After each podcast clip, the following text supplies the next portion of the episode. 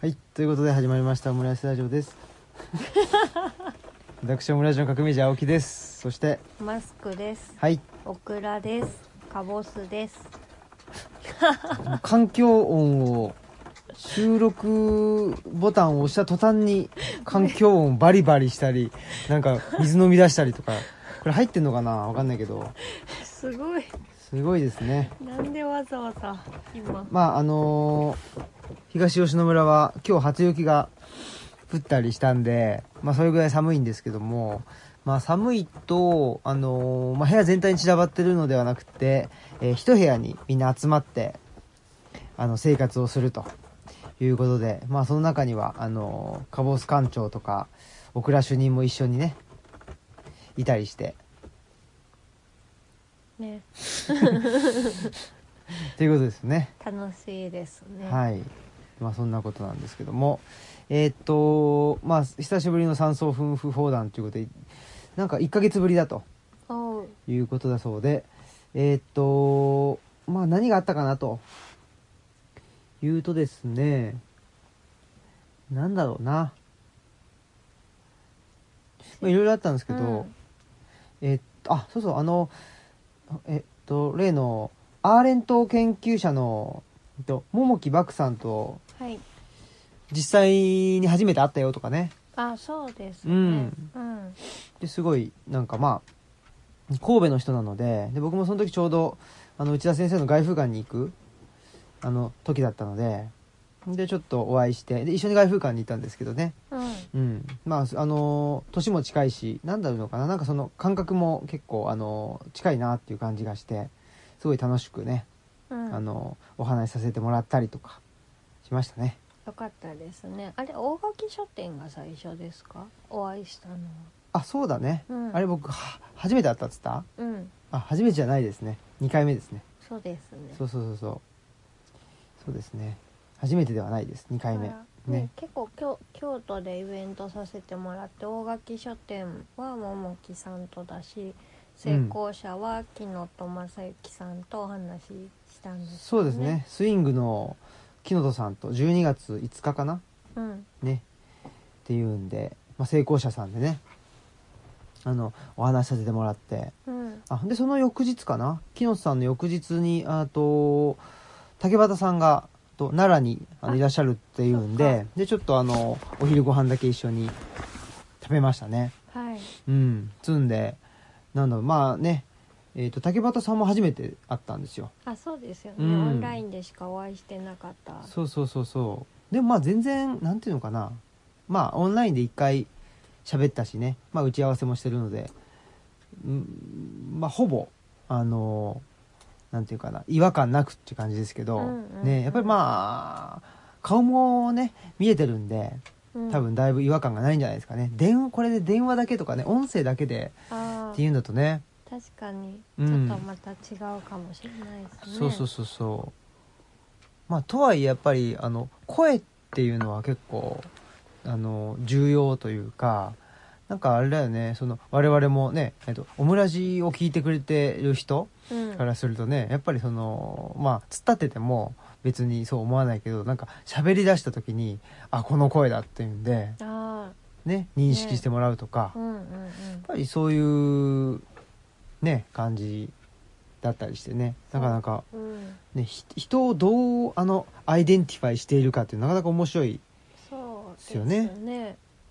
結構ねマスクさんですよねって言われたらうんちょっと肝が冷えますけどねそうですねはいおうおうおうおうおうおうボールが取れないっつああ小倉君ですねはいはい、まあ、そんなことでえー、まあこの1ヶ月っつうのはですねなんとかかんとか生きてきたよという感じですねなんかあと他にやったかなまあいろいろやったんだなそういえばやったっちゃやったあの、えー某神戸の大学で、えーはい学生さん相手にですね、えー働くことについて話したりとか、まあ、そういうのもありましたしねうん結構やってますねいやなんかねそれで今ほら山岳日誌っていうのまた連載してるじゃないですか、はあいの山岳ノートのあの元っていうのはえーっとねあの羽生さんから出てるはい「羽生の冊子」っていうのにね連載させてもらっててはい今ちょっと喋ってて思い出したんですけど相関図書くの忘れてるわあ本当だまずいですね、はいちょっとお願いしま頑す張りますまあ、つんで、まあ、そのね、山岳ノートは、その、いえっと、羽生の冊子内の山岳日誌、プラス、まあ、我々の書き下ろしっていうので、はいね、作られたと、いうことなんですけど、まあ、その山岳日誌をやっぱ書いてると、すげえ忙しくしてるなっていうのがわかりますね。まあそうですね、うん。うん忙しいっていうか、なんかやっぱり、毎日なんかやってるしね。ちょっとやっぱりなんかおかしい時とかありますもんねうん。なんか3日連続とかなんでそういう風にしたんだろうみたいな何なんですかねち。ょっと狂ってますよねうん、なんかそのそれなんかねあの精神科医の斎藤玉樹さんが言ってましたよ、あ本う当んですか、、やっぱちょっと狂ってるみたいですねあうんうんうんなんかあのね、 うん小野寺伝助さんもなんかね残業続きの時こほどなんか友達と飲みまくって、うんうんねうんまた次の日会社行ってとかって言ってましたけど、うんちょっとそれに近いものを感じますようね。ん、なんかそういうなんていうのかなまあ晴れと軽のなんか晴れのバージョンみたいなうんうん感じだっったり、あとはなんかねやっぱりそのなんていうのかなあのーこれは確かにあるなそのたびたび僕も言ってるこの修行好きっていうのあるじゃないですかし じゃあ修行って何なのかっていうと、まあ、身体が有限で精神が無限であった場合に、その身体の有限性を精神によって、まあ、克服できるっていう、はい、そういう、まあ、思想が、まあ、古来ですね日本にはありまして、まあ、東洋って言っちゃうとあれかもしれないけど、うんやっぱりそれが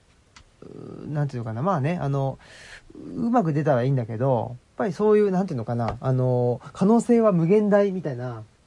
でそういう思想で、えーやっぱり育ってきた人間はちょっとそうなりがちっていうかね、うん、生身をちょっと置いてけぼりにしがちなそうそうそうそう、うんで生身を置いてけぼりにすることによってなんか次のフェーズに行けるのじゃないかみたいな この少年漫画のね感じっていうのは多分前も垣内さんと話した時にうん言ってたと思うんだけどね、うん、やっぱりなんかそういうところがあるのではないかなとは思いますけどね、ただただ寝込むっていうね、うんななんかしとるぞなんか探しとる なんかその一人でねまあ小倉くんはいつもあい 今あと小倉くんがガリガリしてる音が入ったかなと思うんですけど小倉くんはいつも一人でね玄関のとこにいるんですけどまあ玄関のとこにいるとねなんか寂しがってキューキュー泣くので夜はなのでまあこのね、えー今収録してる部屋に、まあ、一緒に連れてきてと思ってるんだけど、まあ、それはそれで何かあの、ね、いたずらをしているとまあねいうことで ね何かに怯えてると いうかなんだろうねなんか掃除機の先っぽにつけるやつとちょっと戦ってますねそうですねこれはちょっと使うやつだからそうですねダメっすねいやまあそういうことでなんかなんていうのかなまあうん無理を無理をしなかったり無理したりとまあそこもやっぱりなんていうのでまたね定期的に無理してでしんどくなることによってあこれダメなんだったみたいな感じでまたなんかあそうですよね、うん定期的にそうなりますよねなんか、うんそれで倒れてもう二度とみたいになるけど、 うんまたしますよねそうそうそうだからやっぱ山岳ノートねあのよよと読んでくれてる人でやっぱり具合悪くなってるよねっていうところに注目してくれる人もいるしうんあとはなんかまあねえーステーキ結構食べてるよねとかその何食事に注目してくれる人もいるしねああ面白いですね、うん、あとなんだトマオニ以外のとこで何か言ってたよねなんだっけねあつけ麺かなあーあーあーあーえっとはいつけ麺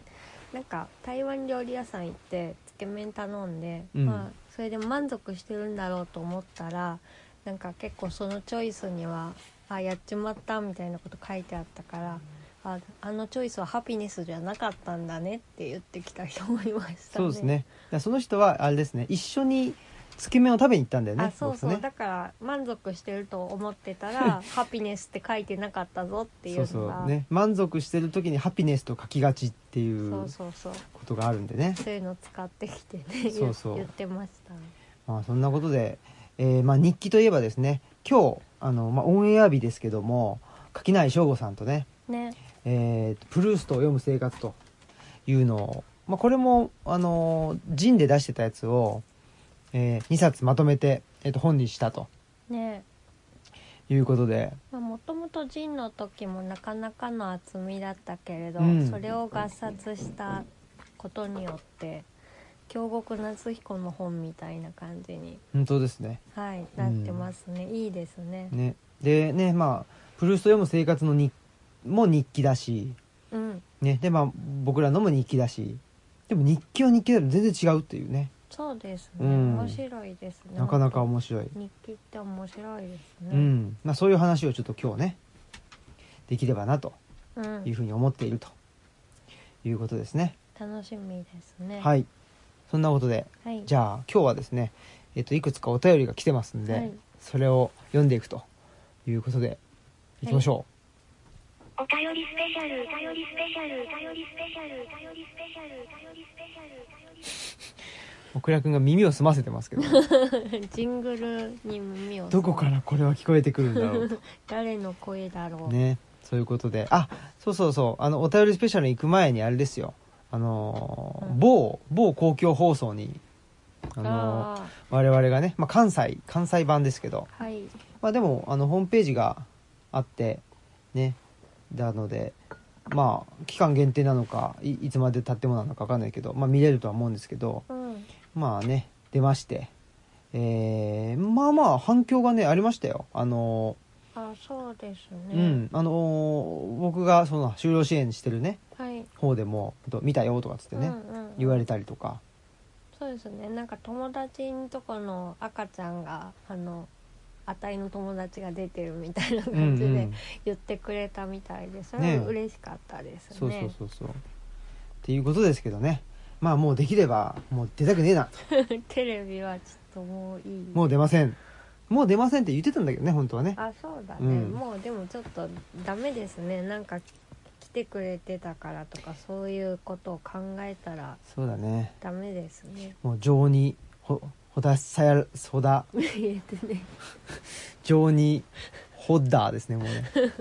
ほったふったホッダー、フッダー。ヘッダー、ホッ、ヘッダーじゃ ない。もう言えてないヘッダー、フッダーですね、もうね。もうダメですねダメですね。もうやっぱ無理ですもうダメだね。うんもう終わりだと思うな、もう。はい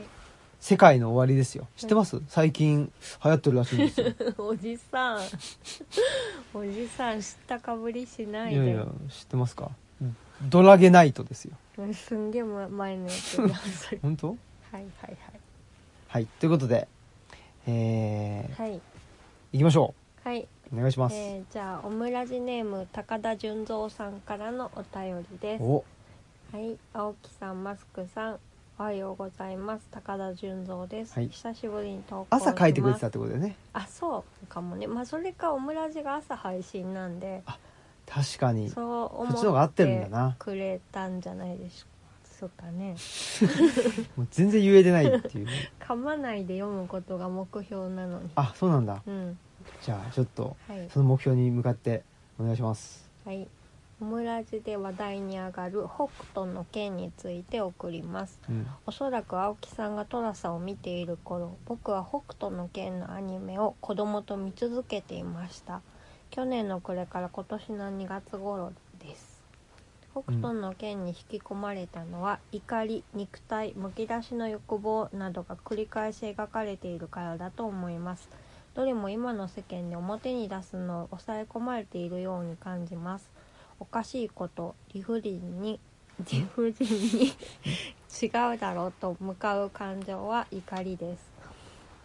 えー怒ることができない自分に僕だけでなく怒ることができない世世間に行かれよとケンシロウから励まされている気がしますうん今仕方ないにとらわれて怒ることができないのが深刻だと思いますまた北斗の拳の核戦争後の荒廃し暴力に支配される世界と今の世界が重なるように感じます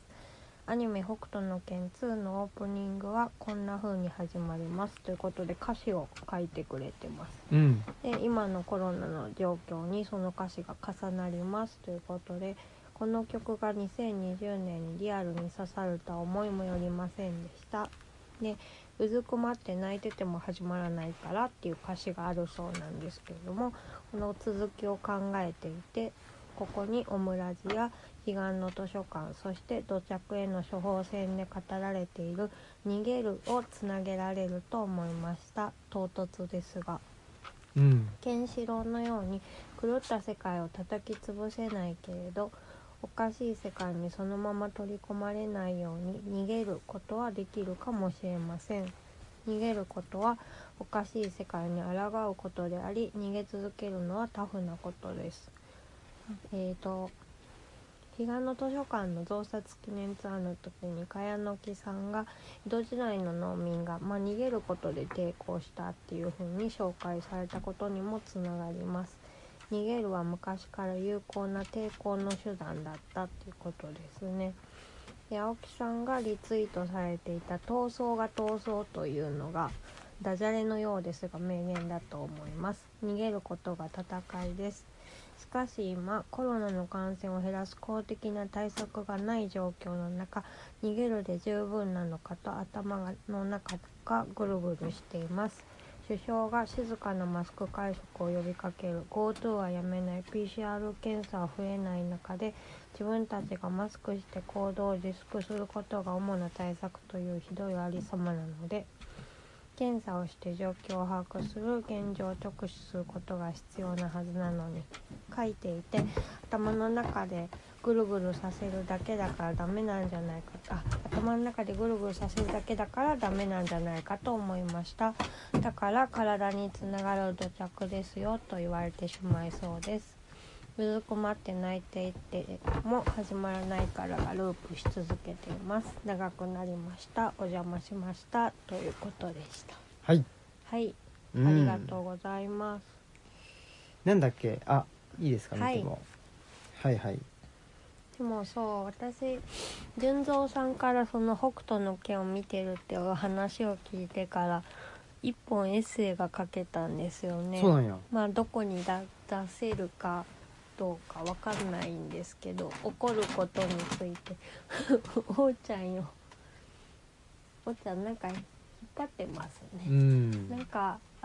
新しいおもちゃを見つけようとしていますねうんんうんあそうそう怒ることについてはいはい一本エッセイが書けましたん順応さんのおかげでこれこれこれ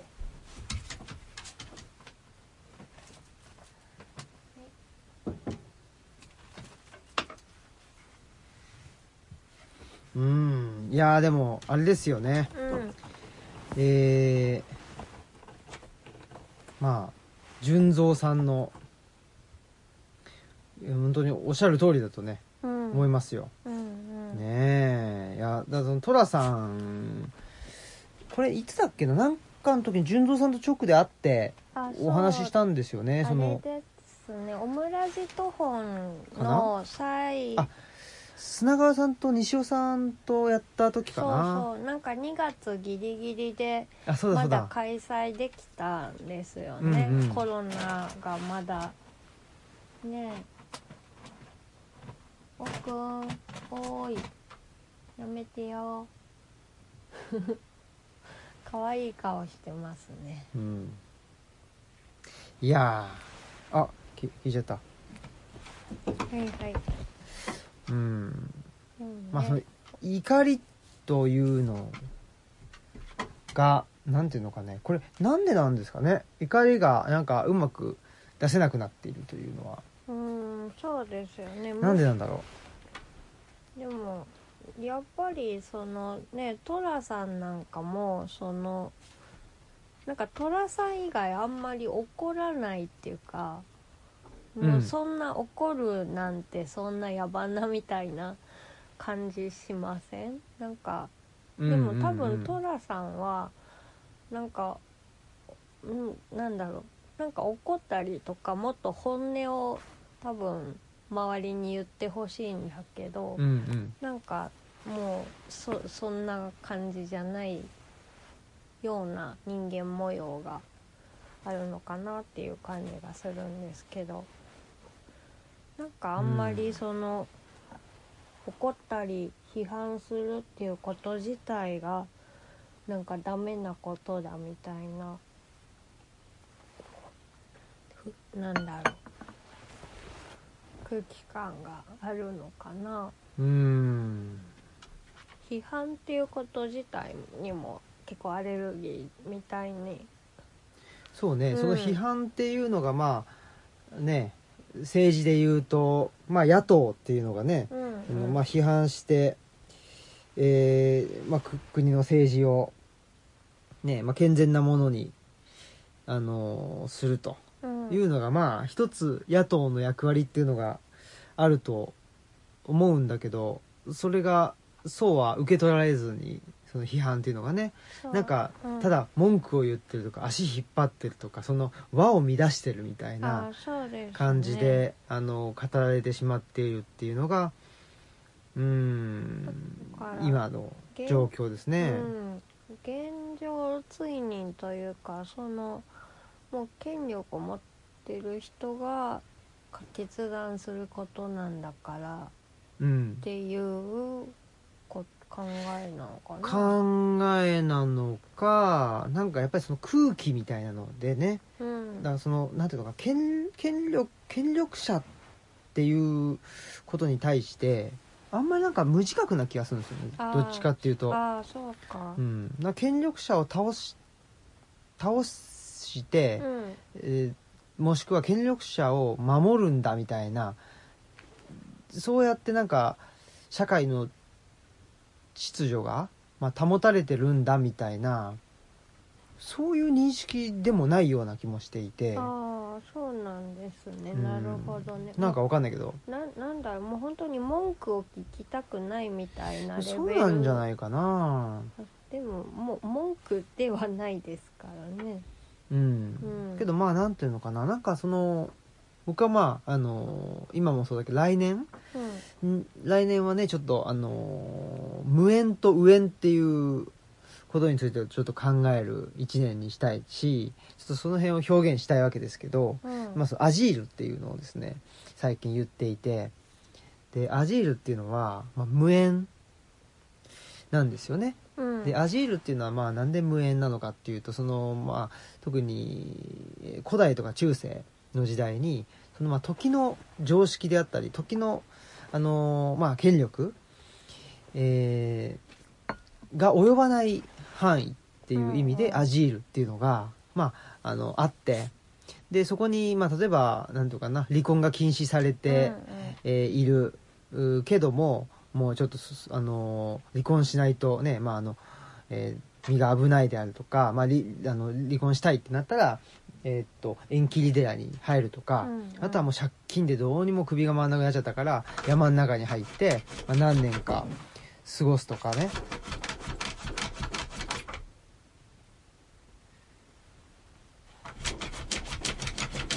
穴を掘ってますね。穴を掘らないでくださいよつまんないんでしょうね。うん多分ねなんか新しいおもちゃが欲しいんだろうけどな、うなんんかないかなねえワンワン泣かないけどもなんかそのうんアピールしてますねおもちゃがねあるけどそのそれちょっともう見飽きちゃった感あるんでしょうね、うん知らいなんか、まあそういうことでうんまあそのなんていうのかな、まあ、特に日本で言うと網野義彦という、まあ、歴史家の人がそのアジールとか、まあ、無縁っていうことを言ってて、うんうんでその中世の社会にはそういう空間があったんだよっていうような話をまあしていてでその、まあ、アジールで、まあ、そそその時の権力が及ばないであるとかそのその時の常識が通じないみたいな通じないっていうのかなまあそうねあの例えば、えー警察権力に追われてた人がそのアジールの中に逃げ込むと逮捕されないとかねうんまあ、そういう意味では、まあ、ある意味でなんかまあなんそれがまあ一概に平和とは言えないんだけどもちょっとまあうーんあと癒しの場としても機能したりあとはその公公権力に対しての対抗の場対抗公共権って言われたりとか、うんまあヨーロッパだったらそれがその世俗の権権力に対して教会権力ねうんうんうん、っっていうのがまああったので、えーまあ、その教会の空間がそうだったわけだし日本でも、まあうんと、自社勢力っていうんですかね、うん、宗教の勢力の場がまあそういうふうにも言われてたというとこなんですけどで、まあ、僕はその現代のアジールって何なのかなっていうのを、まあ、考えたくってうんうん、で当時はまあその遅延とか血縁っていうのが時の常識だったので、まあ、その遅延血縁を切るっていう意味で、まあ、無縁、うんうんうん、縁を切るっていううーだったけども今はどっちかというとその無縁社会なんじゃないかなと、まあそうですね隣に住んでる人とね、うん誰が住んでるかよく知らないとか当たり前ですからね都市の中ではそうそうそうそうで遅延血縁はもう完全に都市では切れていてそうです、ね、まあ、そのことによって自由を得てで、まあ、その自由をその活用する自由を得るためにえー人は就職して働いてお金を得てそのお金でそうですね好きなものを買って、えー好きな、ねまあ、自分の好きなライフスタイルを、あのー作っていくというのが、まあ、あの近代社会だったわけですよね。うんでその時にじゃあ今のアジールって何なのかなというのを考えてた時に、まあ、ちょうどいい上縁じゃないかっていうのは一つ思ったんですよね。うんで右縁っていうのは縁があるっていう意味でもともとは遅縁血縁っていうものがまあなくなっちゃってこれだけ、まあ、いわゆるそれがセーフティーネットだったのにそれがなくなっちゃったっていうんで、えーどうしましょうと。でえっと孤立んこ孤独死か孤独死っていうのがたくさん出ちゃったよというのがまあ2000年代以降のことで言われてたんだけどうんあなんでどこから持ってきたの引っ張ったのかなこれダメやでこれはあららうちの村長がぬいぐるみが どこにおったんだろうかダメだよ友達ちゃうでもーちゃんと似とるももちゃんと似てるけどね、まあ、そういうことでまああのーちょうどいい右縁を取り戻すっていうふうにもまあそそう考えてたんですけどなんか今の話を踏まえるとうんうんまあ、怒れないとか怒れないってことはやっぱりなんていうのかな多分今まで怒れてた、まあ、社会があったとするならば、はいお怒ってもまだその社会の中に入れるああなるほどであったりそのコミュニティからそれによって排除されないからある意味で怒れたんだと思うんですよ。うん安心して怒れるとかまあ意見を言えるとかそうかなとうん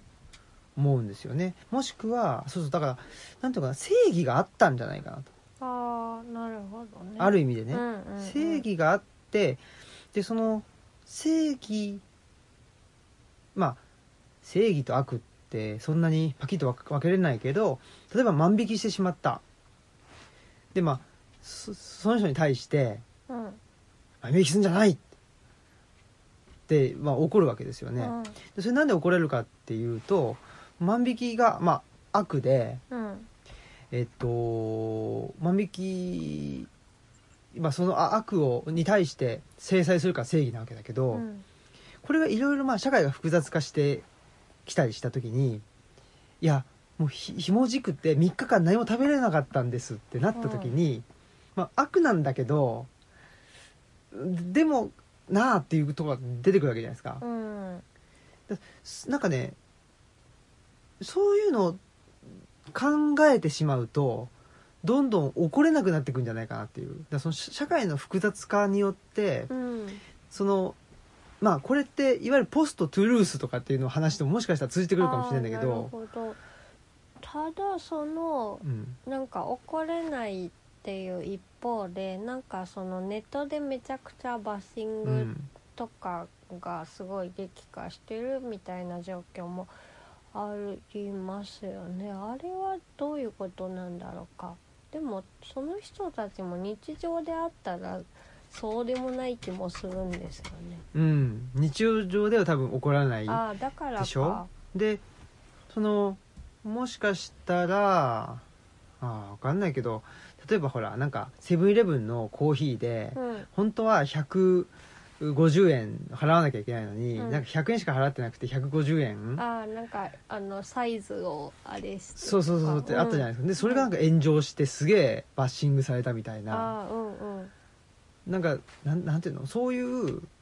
でも多分それをその場で見た人がめちゃくちゃ怒るかって言ったら、うまんあ、そうでもないうんだろうしねなんかそのななんて言うんだろうね そのなんかうーんリリアルな場あでもそれどどうなのかなそうなんだねなんかそういう難のがしいすなごくバッシングされる一方でなんか政治家のすごい不正とかに対してはスルーされるっていうかね、だんからなんかうーん一つはその社会が複雑化していってなんかいろいろあるよねっていうふうになっちゃった結果その怒るってことはやっぱり物事を一面的にどっかで見ないとあー怒れないと思うんですよ。まあその立場にあるある意味こ固定してというか、うんまあだから万引きだったら万引きされるお店とかの立場とかに立ってとかなのかな、かないと怒れないうん、とかそういうことなのかな。なのかななんかい考えれば考えるほどよくわからなくなってきたけど でもこうやって考えてるから怒れないってことなのかな。多分そうなんでしょうね。うんだけどまあなんていうのかなうんでもやっぱり怒らなきゃいけないっていうかねやっぱそのほらそれはダメでしょみたいなあうん、ところはあるので、うん、そうですそこはお怒らねばならないしちょっと僕トイレに行きたくなってきたんですけどあまあ本当ですか。いいです。かはいちょっとじゃあどうぞ。この間よろしくお願いしますあはい、はいじゃあね次のお便りをなんとなく読んでみましょうじゃあ次のお便りですがオムラジネーム発酵バターさんからのお便りです革命児様マスク様こんにちは、えーポストコロナ期を生きる君たちへご出版おめでとうございますありがとうございますえー読み終えた後心が静かになりましたこの本にたどり着いた方は老いも若きもちょっと一息できたのではないでしょうか、えー書き手の皆さんのような立派なことはできないのですがせめて若い皆様をそっと応援する気持ちは持ち続けたいと思いましたところで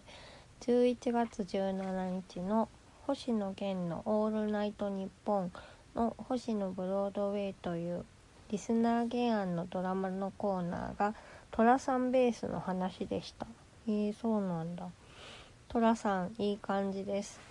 ねえ寅さん流行ってる感じがしますねでこれからも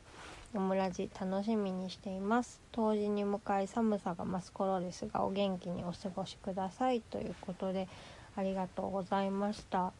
そうですね昨日の夜も峠の温度計見たらマイナスをも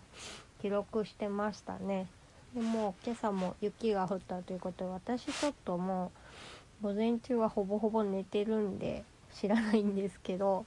あの雪が降ったということでしたねねトラさんねトラさん流行っているなと思思うんですよね特にそのトラさんのようなまあちょっとこうまあコミュニティで遅延血縁がなかなかに強いようなものに対して何て言うかあのアレルギーがない世代、まあ、私たちの30代とか20代ぐらいの、まあほん小さい頃戸田さんみたいな人多分もう見たこともないような世代っていうのがなんか寅さんにはまってるんじゃないかなっていうような気がするんですね。と前にあの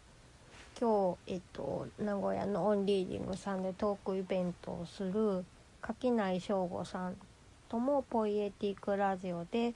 えー、トラさんの話したかなって思いますし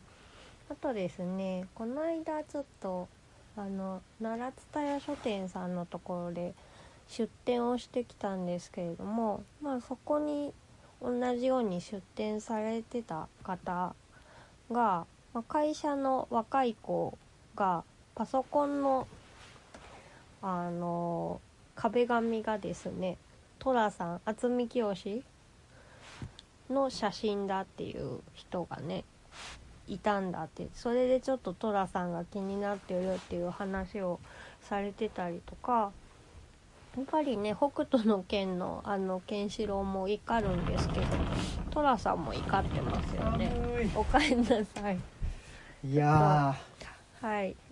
どうですそうかあ発酵バターさんのお便り読んであありがとうございますやっぱちょっと寅さん流行ってるんじゃないかなあそうんなんかその星野源の「オールナイトニッポン」の中のコーナーで、リスナー原案のドラマコーナーっていうのがあったんだけどそれが寅さんベースの話だったんだそうでうすんとか結構やっぱりその遅延血縁がこう強いコミュニティとかにアレルギーがないような若い世代が結構寅さんにハマってるんじゃううんうん、うん、ないかしらっていう話をちょっとしてて、こないそうだと思いますねなんかこの間出店した時もね同じように出店してた塗り足しさんのうんあの会社のアフリカ人の人みたいだけど 塗り足しさん塗り足しさんね話せばな名前の由来は話せば長いんでちょっとまた検索してもらったらと思うんです けどカタカナで塗り足しさんですねのなんか会社の若い子のそのデスクトップがと、ね、渥美清だったから寅さんが気になってきたってねおっしゃってましたよね。でやっぱり渥美清さんってあんまり足も長くないし、はい、四角い顔だし、うんまあ、ご本人はあのー、2枚目っていうのがでい行きたかったらしいんですけど、うんまあちょっとそうは見えないわけじゃないですか、まあそうですね。うん、そうするとあんまりそういう人ってねちょ最近はいないんじゃないですかあのー逆にねムロツヨシさんとあかーでも確かに、ね、えー佐藤あの人誰だっけ何誰だろう佐藤さんですよ佐藤さん佐藤さんとかね誰だろう ちょっとわかんないけど佐藤さんとかだな、ねでも寅さあん古田新太さあんあとそうかあそうですねまあああいうちょっとまあまあもちろんコメディアンなんでね、うんコメディアンっていうか喜劇の人なのでまあでもねムロツヨシさんはなんか主役ね、うんしてたりとかもしますしね そうただだからそうそうだからさっきのですねあのあのーえーっと蛾次郎さんじゃなくて純三さんのうさんって誰佐藤から来ちゃいました佐藤蛾次郎から来ちゃった純三さんのお手紙うんお,、えーっとお便りかにもあったけどあったけど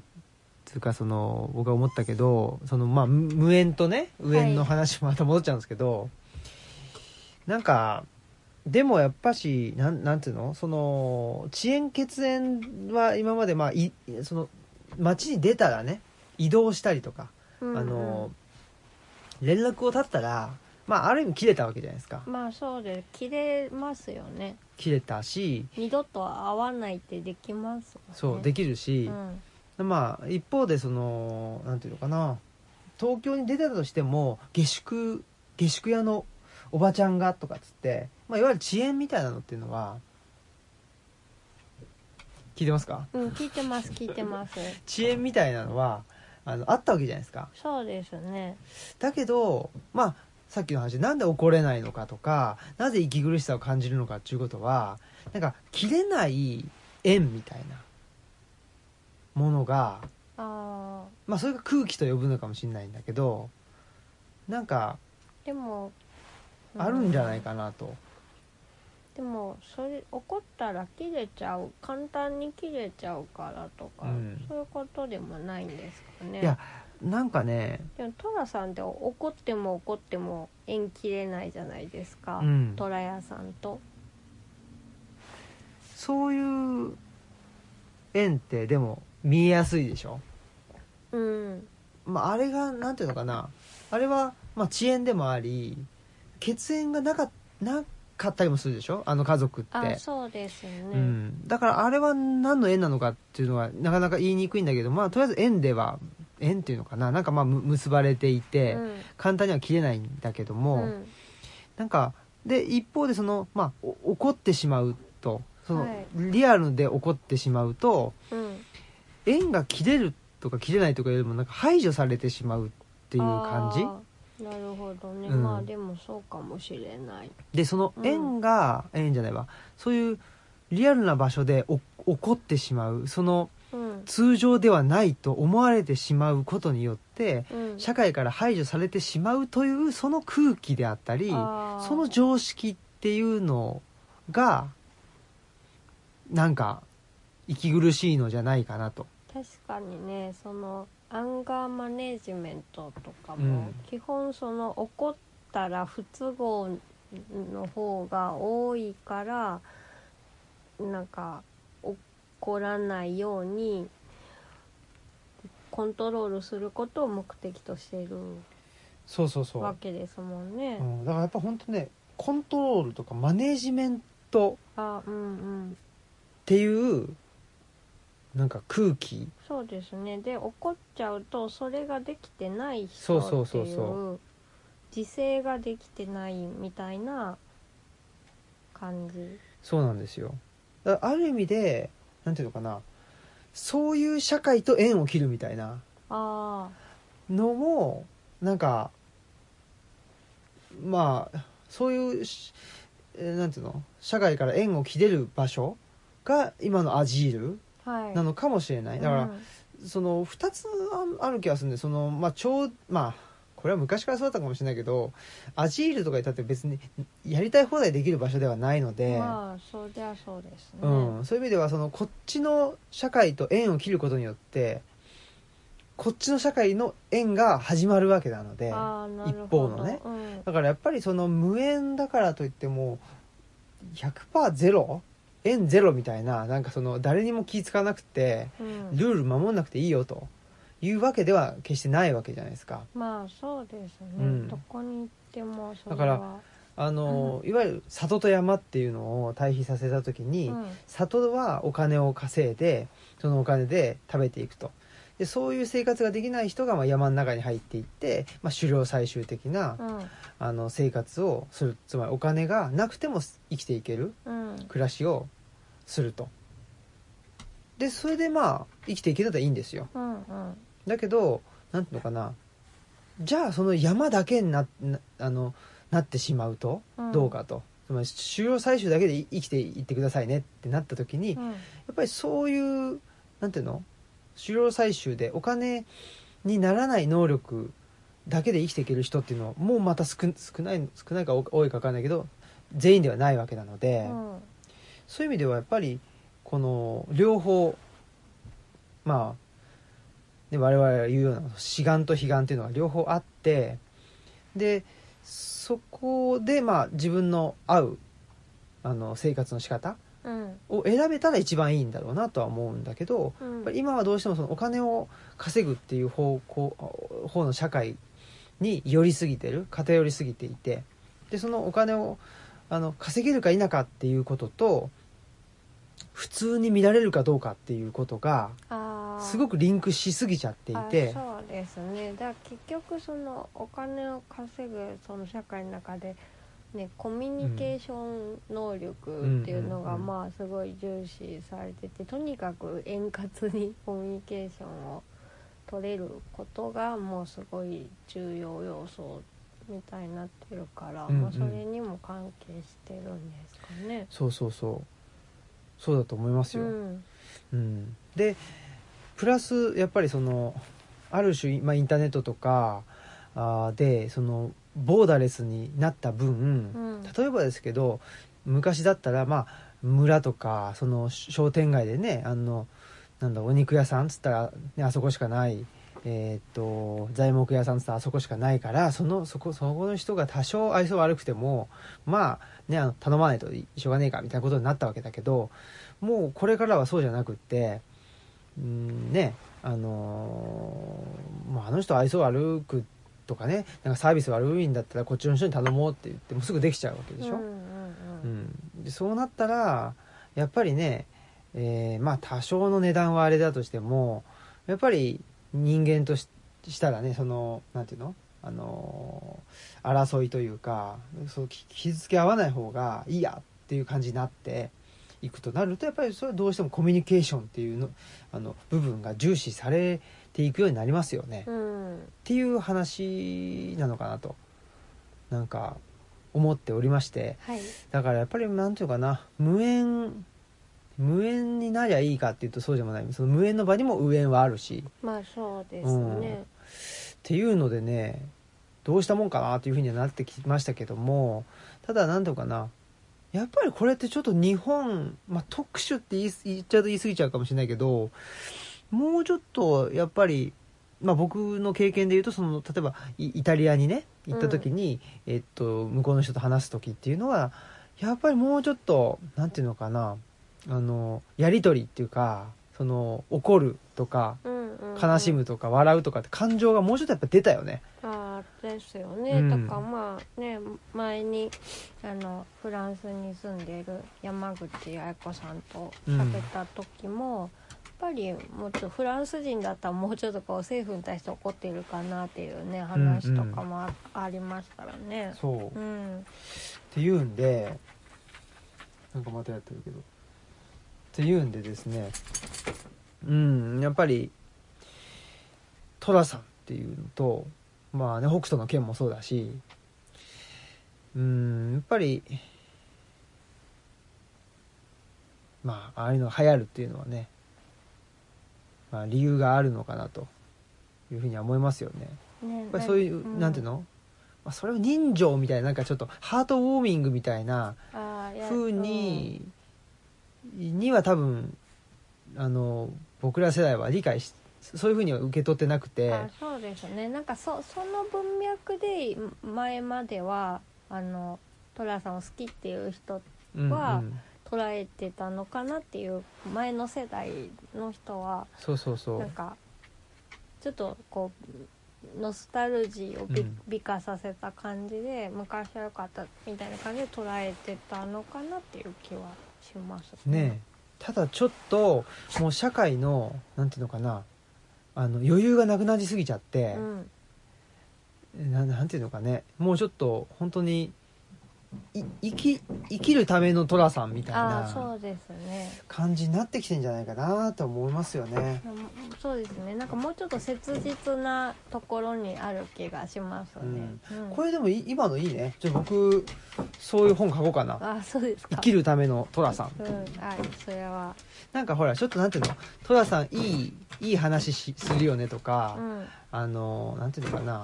うんとまあ、人生訓みたいはないはいことでね、あのいいセリフ言うよねみたいなのは結構あるけど、うんいやそうじゃなくてちょっと寅さんを見ることによってこれからのまあはっきり言っちゃうと貧しくなっていく世界をうんどう生きるかっていうことだと思うのでそうですねちょっともうベタついたヒューマニズムで見ている場合ではいよいよなくなってくるんじゃないかなっていうそうそうそうそう、はい、感じはしますねそうそうそうもうそうなんですよヒューマニズムではないんですよねそうですね、うんもっとなんかせ切なが理由だなとは思いますそねうまあうんいわゆるあれですようるせえうるせえんだよなはいオクラシよはいコップで遊んだらあかんわ水こぼれてるやんやっぱりねしかもその水もかぼちゃの水だからなこれこれこれ人の水を飲もうとしております水こぼれたやん兄さんねえだからまあそうだねそういう意味でやっぱちょっとねで、まあ、僕がもう一つ最近ハマり始めてるっていうのは、はいあれじゃないですか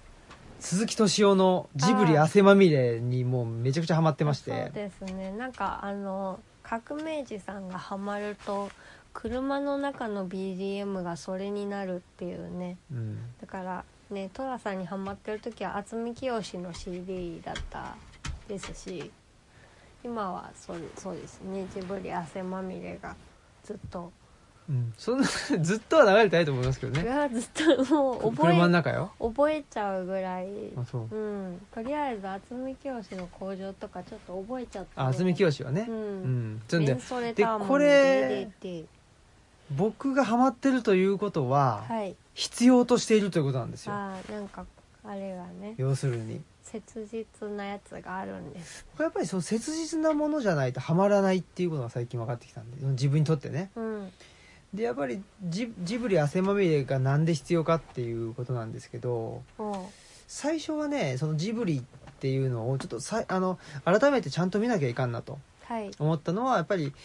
えーっと桃木漠さんと話してて。まあ、ああとアミノの話してたんですよねでアミいノが無縁苦害楽って言った時代と戸田さんが、まあ、出始めてきた時代っはいていうのって似てるよねみたいなうんでその無縁苦害楽っていうのに影響を受けた、まあ、世代が、あのー文化的なものを作ったでその一つが、まあ「もののけ姫」であありとうんいう、まあ、あとジブリでありっていう、まあ、ジブリっていうかな、まあ、あの宮崎駿でありという話うんえーにもやっぱりつながってくるっていうんでちょっと「もののけ姫」であったり宮崎駿をちょっとちゃんと論じたいよねと。ほういうことも言っていてであそうかと思ってでちょっとジブリかと思ってあのまあもちろん大体見てるんですけどうーんとまあジブリって言ったらちょっとし、まあ、調べてたら、まあ、す鈴木敏夫のとジブリ汗まみれがね出てきて、うでん鈴木敏夫さんっていうのは、まあ、ジブリのプロデューサーなわけですよそうですねでプロデューサーって何なんかなといろいろ思ってたんだけど、うんやっぱりまあなんとかなみジブリイコール宮崎駿なわけだけどああいう宮崎駿さんという、まあ、すものすごいな、まあ、漫画家でありアニメータうんーでありまあもうし職人ですよね、うんああいう人にちゃんしっかり商品としてうんその何ていうんですかねまあ、し仕事をさせるうんうんっていうのがやっぱりまあプロデューサーの役割なんだと、そうですねなんで商品としてうんあの出さ出さなきゃいけないかというとやっぱりそれは継続してう、んうんあのまあ、宮崎駿の作品、まあ、もしくはあと高畑勲の作品を出し続けるでその出し続けるためには、まあ、スタッフも必要だからスタッフそのスタッフを養うっうんうんていうようなことで、えーまあ、仕事にしていくわけですよね。でもそういうようなあり方うんうんこれなんか僕が一番なんかなんていうかしっくりくるっていうかあー気がしたんですよね。あ本当ですかうん、へえしたし、まあ今一番必要っていうか、うん多分なんかまあその仕事のね方でもうん多分自分のあのなんていうかな持つべき視点っていうのが多分この鈴木敏夫さんの中にほあるんだろうなというふうに思ったわけですよ。で、まあ、鈴木敏夫としてはなんていうかバリバリの左翼ではもちろんないんだけど、うんまあ、バリバリのなんか右翼でもなく、なんかちょっと冷めてんのよねううーん冷めてるけど熱いみたいうな。んうんうんうんよくあの近代合理性ってはいはい言いますよね、鈴木敏夫さん ねそうそうあの辺もちょっと似てるっていうかそうですよねなんか二言目には言 う言うなっていうイメーージがジね、なんでなんかねなんつうのかねなんで鈴木敏夫さんってまあ日本映画に対してはめちゃくちゃ詳しいんだけど、うん、うん、何かを極めているっていう人ではないんだよね、ああうんうんうんうんそこがなんかまあまあある意味素人っぽいっていうあかあじゃあそうですねあの革命児さんとか垣内翔吾さそうんそうそうとかとすごく通じるところがあるのかもしれないですねなんかちょっとそんな気もしていて、まあでもそのバランス感覚があるからこそプロデューサーっていう立ち位置でバランスを取れるのかなうんうんうんだからあんまりその僕ってなんか自分の主張を一貫させた本を作りたいとも思ったことないし、うんえーまあ、じあんま自分の主張もし一貫してなかったりするあそうしてるのでですねまあ、参加してる人もいろんな意見だったりするから、そう、うんどっちかというとそういうなんていうのかな世界を作りたい人なんですよね。ああなるほど、うん、できるだけ、まあ、多様って言っちゃうとなんか言い方があれなんだけど、うんなんていうのかちょっとなんつうのかなあのーうーんそうねなんかざざわざわっとしてるようなうんなんか世界うんうんそれがまあ表現できたら一番いいなっていうのは思っていてそういう意味でなんかまあねそれが自分のあのーねなんか思想としてバシッとね伝わるようにうんあの言えたりかけたりしたら一番いいのかもしれないんですけどうんなかなかそうでもそうもいかないのでちょっと自分、まあうんいやこれどうなんすかねみたいな、ん悩んでるんすよみたいなのをちょっとみんなでみんなに意見もらうみたいうな、んなんかそういうまあ彼岸の図書館というのはそういう本だったと思うんだけど、ううまあそういう芸風だからそうなんですよ途中で揺らいでなんかるのを見せるっていう、もう芸風だか芸風からうんそうそうそうやり口そうそういう手口を手口ですかね、なのでねまあだからね一貫してないとかねうん言われてももうい やそそれはそうなんですよっていうか。そうだね一貫してないことは一貫してる気がするんだよああねそうだねうんだからまあ、い言い切らないしもうこれがこた答えですとか言わないっていうのがねねえうんのが答えだよねそういう芸風でねあのやらせていただいてますとはいいう感じですはいはいでちょっと他にもいろいろお便りとかねなんかお米送っていただいちゃったりとかして本当ありがとうごあざりがというございまますす看板も作ってもらったよねああそうそう看板も作ってもらっちゃったりがたやうんいつもねもう異国みたいだもんうんうんなんか あとだってほらあれじゃないですか、看板っていうか、まあ、看板も作ってもらったし、 うんなんていうのあれはあのーはい同票というあかトーテムポールみたいな当然ポールももらっちゃねったもらったり そねうね芸芸術家の方が作ったあねオブジェをいただいてうんなんかそれが新しいねあの目印になりそうだなって感じそうですでねね置かせてもらってます、うんうん、ね皆さんありがとうございますはいなんか恵んでもらって生きてるなって感じがすうん本当ですよるはいはいまあちょっとまたね来年はまあ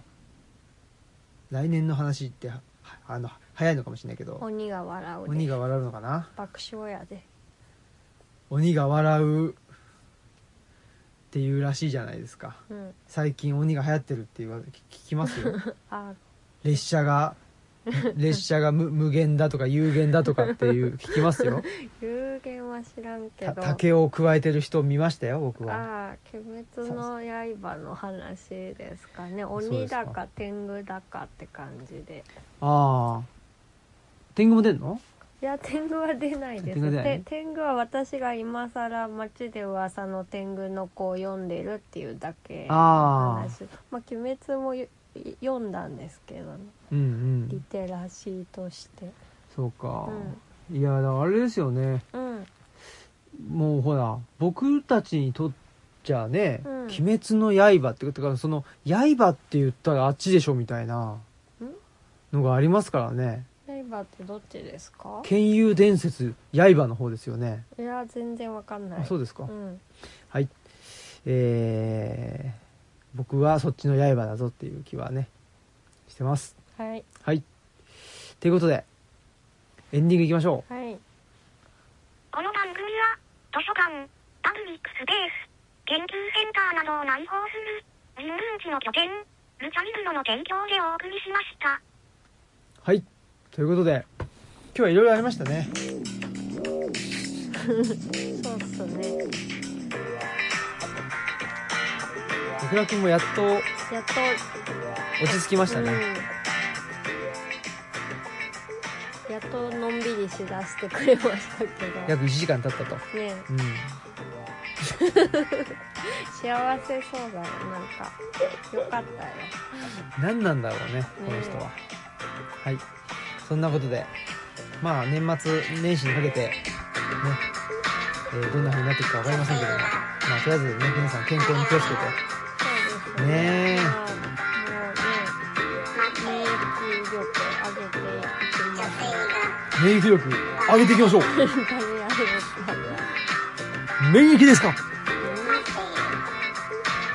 大事ですよ。免疫力っていうのは。どうしてもね、最近だから我々も免疫力上げるためかわかりませんけど、毎日のようにちょっとプリン食ってますね。全然免疫力上がんないと思ういや、やっぱほら、好きなもの食べるっていうのが一番いいんでしょうん、あまあ好きなものは好きなものですねねうんちょっとねもうちょっと合気道の傾向したいな